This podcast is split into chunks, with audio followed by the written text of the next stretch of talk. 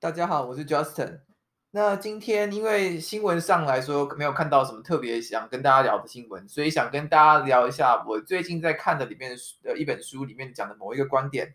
那书的话，书名是《二十一世纪的二十一堂课》，作者是一个以色列人。然后我看在台湾的博客来也有这本书，当然我是看原文版的啦。然后之前说是在 New York Times 里面卖的很好的一本书。那这个基本上就在讲说，就是在二十一世纪，接下来这个世纪里面，人类接下来会遇到什么样的挑战跟未来？那我们要怎么去呃学习，或者是怎么去面对它，或者是我们需要做些什么事情，让我们调整，呃，能够去让我们更好的应对这些事情吧。那他讲了很多个层面，我想针对这本书讲的其中一个层面，就是呃其中一个层面来讲，就是书里面有一个概念。他的大意就是说，他觉得未来在生物呃生物资讯跟 AI 的发展之下，人类会变得呃人类会变得就是无关紧要，对，无关紧要应该是正确的用词。他的意思就是说，嗯，最早工业时代、工业革命时代的时候，那时候什么纺织机要很多劳力，然后呃很多没有技术的人就可以去工厂工作，那他们用那些机器是不太需要学会什么东西。在现在这个时代呢，有很多科技的东西出来，但是还是有很多低技术的呃低技术的工作。比方说，他的举的例子是，比方类似说，可能超商收银员啊，或者是一些店员啊，那些或者是服务生，这些工作依然是不太需要技术劳力的。那但是呃，我们发展这些科技或发展这些 AI，到最后其实很可能一条路就是这些比较呃没有门槛的工作，最后都被机器或 AI 取代。那甚至是它的里面的论点是说，甚至是如果你有办法把人类的生物的讯号，比方说人类思想那些讯号，你可以想到它的电流吗？你如果在身体里面放入一些呃晶片或者是侦测电流的东西，甚至如果 AI 或机器可以完整的，嗯，可以完整的去捕捉这些人类的讯号，那其实是不是人类所有可以所有可以做的事情都会被 AI 取代？那如果都会被 AI 取代的话，人类就一点用处都没有了。然后就基本上，它不像是那种有你知道有一种有一种呃理论或者是论调，它是说哦，AI 未来它会比方说统治世界，会毁灭人类，会会成为人类的公敌。它比较像是说 AI 再降下去的发展会让人变边缘化，就是说呃人不被不再被需要，因为你说哦人人可以干嘛？人可以做的事情，AI 或机器都可以做，而且。他们为那些资本提供者服务，他们还不会要加要调薪什么的。然后你说 AI 会不会消费？那如果 AI 一般现在来说 AI 是没有消费的欲望，但是比方说如果 AI 帮一个公司工作，他可能知道说哦，我需要买买某些东西才可以符合我公司最大的利益。那其实某种程度 AI 学会消费了，所以他那个论点基本上就是说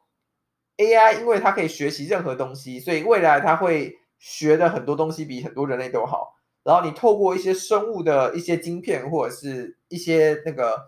一些生物技术的东西，你能让 AI 去捕捉人类生物的的的讯号，那这样就完全可以取代人类了。然后基本上他的书上有不少的部分，因为我还没看完，但他书上有不少部分就是围绕着这个这个题目，就是说哦，AI AI 未来就会取代掉很多人。然后呃，我们在接下来我们就要必须面对这样的问题，就是我们人家想要怎么去处理这样的问题。那对于这个问题，因为我自己本身是做这一行，我自己本身是做三次相关的东西。其实我一直觉得 AI 相关的东西，我觉得是这个也是蛮有趣的。就是我觉得真正真正工作上在做 AI 的人，实际在做 AI 的人都觉得 AI 是很笨的东西，然后就觉得哦，那完全不可能发生。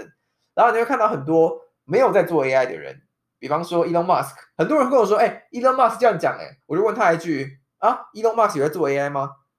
对，就回到上一个 podcast 对吧？Elon Musk 最厉害的是 podcast，来就是说说了，Elon Musk 最厉害的是 PO Twitter，再来是去弄钱，再来是去炒炒比特币。Elon Elon Musk 本身完全没有 hands on AI，当然他可能会想把，他可能会想要让把自己塑造成像钢铁人一样什么都会的状况，但实际上就是他并没有 hands on 在做 AI，所以我我并不认为 Elon Musk 有在做 AI 的人。那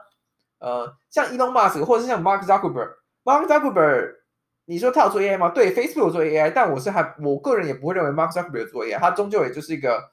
大学毕业，然后很会开公司，然后很会用公司去就是赚钱的人吧，所以你可以说他是一个成功的 CEO，这点我同意，因为 Facebook 很成功嘛。但是我也不觉得他是真正做 AI 的人，所以，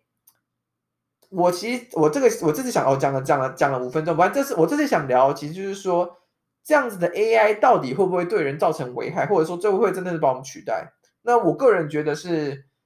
在我有生之年，我我我非常难以想象这样的事情状状况会发生。那甚至在接下来的一两个世纪，我觉得甚至都不可能，因为我觉得，嗯，其实我的立论是这样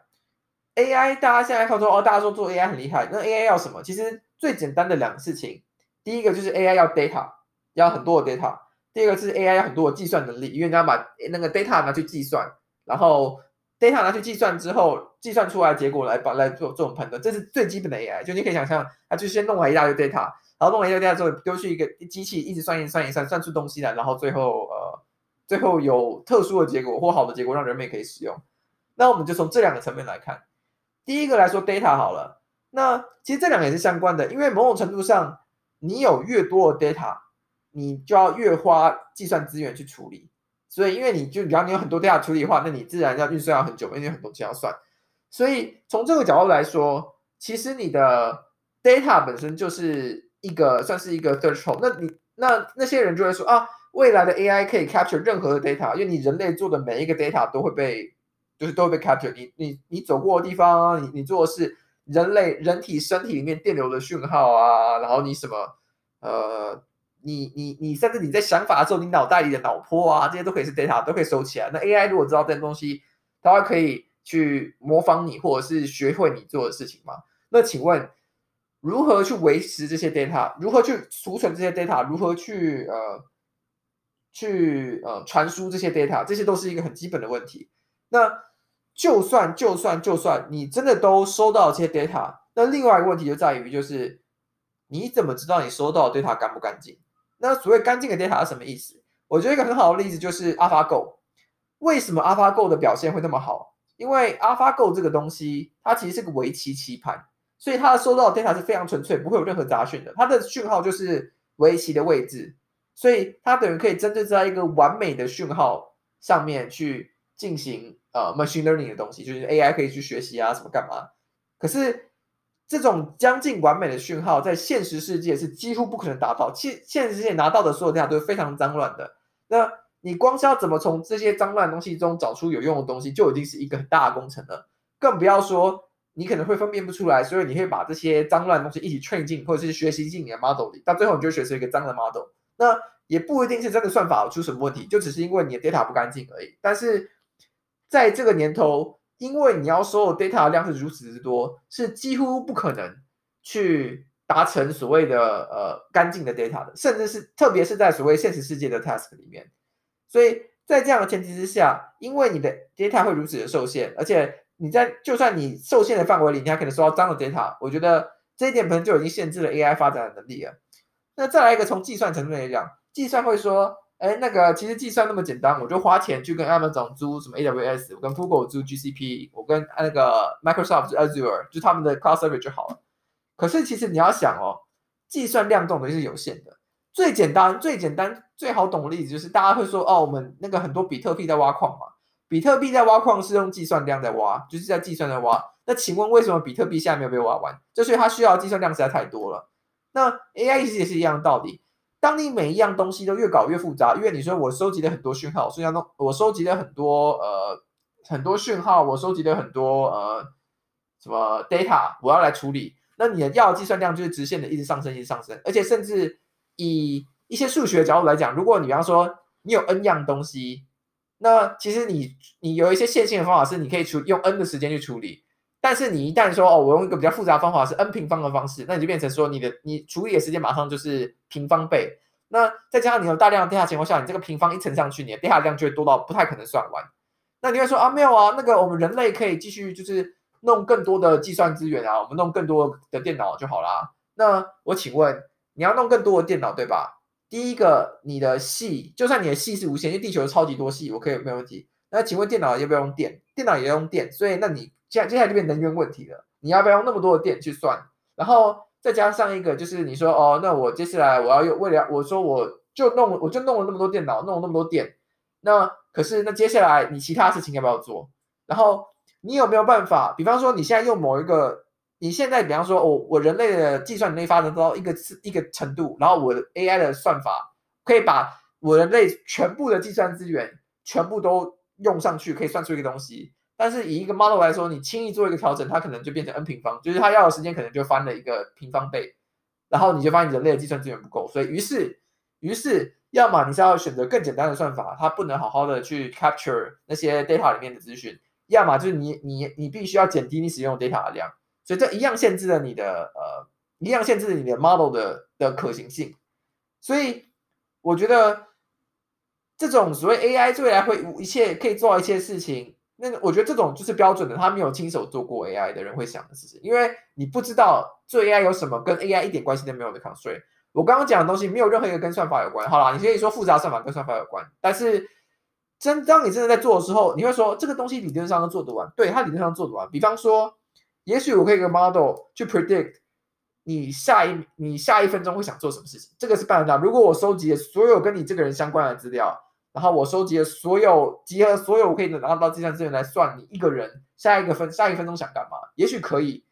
但也许你这样算可以算一个人、算两个人、算十个人、一百个人。但是这个东西没有没办法扩大，因为你的东西你要你要的资料量跟资料你要计算量太大了，那你的计算量跟不上，那一样什么都白搭。所以我觉得从这个角度来说，从实业上来讲，这也是为什么我觉得 AI 在。我有生之年，甚至是在这一两个世纪，我觉得都不太可能到真的把人类取代差不多的程度。因为某种程度上来说，大家会觉得说啊，我现在把一个东西说哦，我不要雇人了，我就用 AI 机器去算，这是省钱省钱。等到你以后的 model 越来越复杂，用计算量越来越高，要吃更多的电，那到等到最后就会发现，哎，我怎么算一个 model，我用电费就比人贵，那我请人算了，因为电那么贵。然后你就会发现，哎，那其实 AI 好像也不是无所不能。但我这并不代表东西不会自动化，我还是相信很多呃可以用简单的计算去完成，不会有这些问题的事情，可以呃透过 AI 自动化来完成，所以还是会有很多人丢掉工作。但我完全不认为就是未来会像这些人所说的一样，哦，AI 忽然就取代了所有所有人类可以做的事情，然后人人类做一切事情，通通都比不上 AI，我觉得这不可能的，因为就像我前面讲的，data 一定会不干净，而且就算你这个 data 都很干净，你也会有太多 data 你没办法处理。所以到最后，就是奉劝大家一句，我觉得大家就是继续努力学好自己自己在做的事情，然后想办法把它做好，让 AI 没办法做的比你好。我相信你永远会有价值的。好了，那今天就跟大家先聊到这里，那下次再见，拜拜。